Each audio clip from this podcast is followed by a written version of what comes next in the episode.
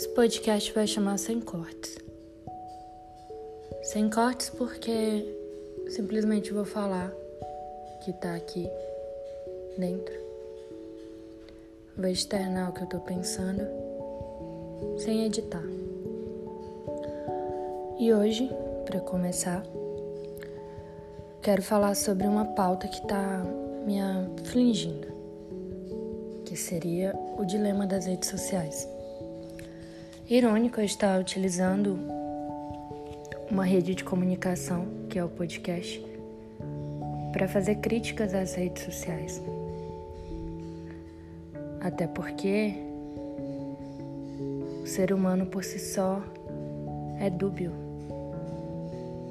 A gente se contradiz o tempo inteiro e a gente muda muito de opinião.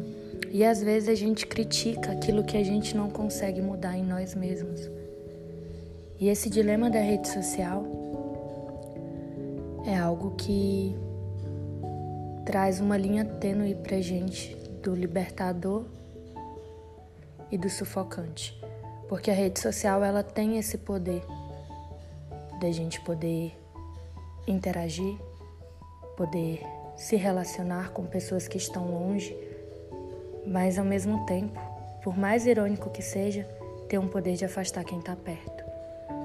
Isso acontece quando a gente deixa de viver uma experiência real para focar em uma experiência virtual. Quando a gente está sozinho e recorremos às redes sociais como forma de se comunicar, a gente busca sair daquele vazio existencial.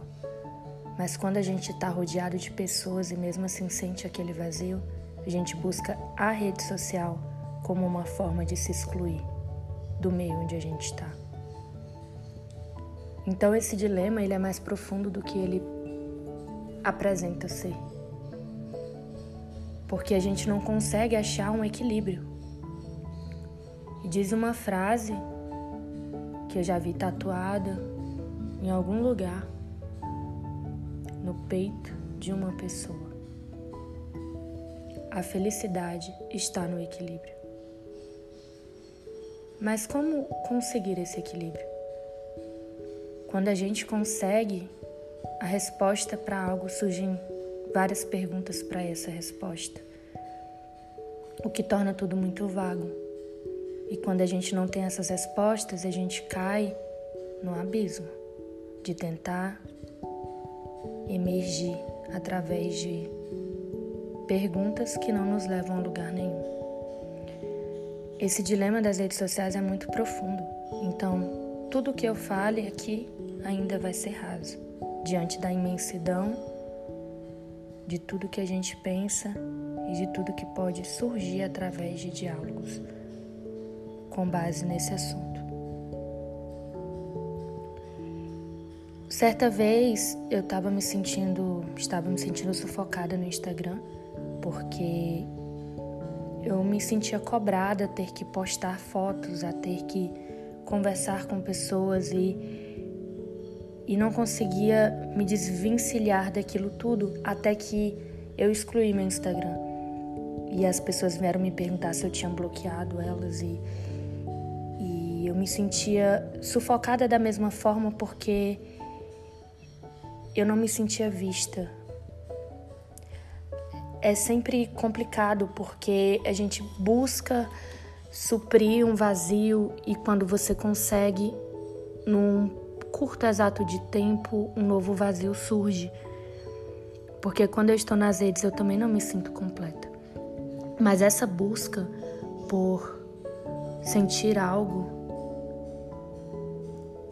é complicada é muito complicada. Tem dias que a gente consegue, outros não, e, e outros não, e tá tudo bem. Eu não vou ser a coach que vai falar, você tem que se sentir bem, é, isso vai passar, porque, sinceramente, pode passar mais volta, é cíclico.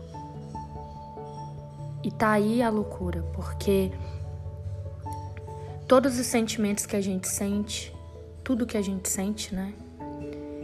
São estados de espírito. A gente não é feliz, a gente pode estar feliz ou a gente não é triste, a gente pode estar triste. Então, é passageiro e retorna e passa e retorna como se fosse um pêndulo. E fica difícil dar soluções porque essas soluções não existem. Eu acho que buscar se conhecer, buscar atividades para se entreter e viajar, buscar meios, sabe, se conhecer e saber o que faz a gente se sentir melhor, tudo bem, é válido, muito válido. Só que tem vezes que a gente tem que deixar a tristeza, a gente tem que sentir, melhor dizendo, a tristeza. Sentir momentos de solidão, sentir momentos em que a gente se sente vazio, até porque não são esses momentos que definem quem a gente é, quem nós somos. Mas é menos frustrante se permitir sentir do que tentar se obrigar a ficar bem, a se sentir melhor. Às vezes a gente precisa aceitar o desespero e passar por ele, mesmo que a gente não saiba quanto tempo vai durar, porque vai passar, isso é óbvio e todo mundo sabe. Assim como a felicidade passa, a tristeza também, e elas retornam. É sim uma montanha russa porque são sentimentos que vêm e vão. Então eu acho interessante a gente se permitir sentir até esse vazio existencial que uma rede social traz e que ela também traz lá seus benefícios também, sim. Mas eu acho que é isso, para resumir. Eu chego à conclusão de que a gente tem que se permitir sentir não importa qual seja o sentimento, porque a gente não tem como se frustrar mais do que se obrigar a sentir o que a gente não consegue.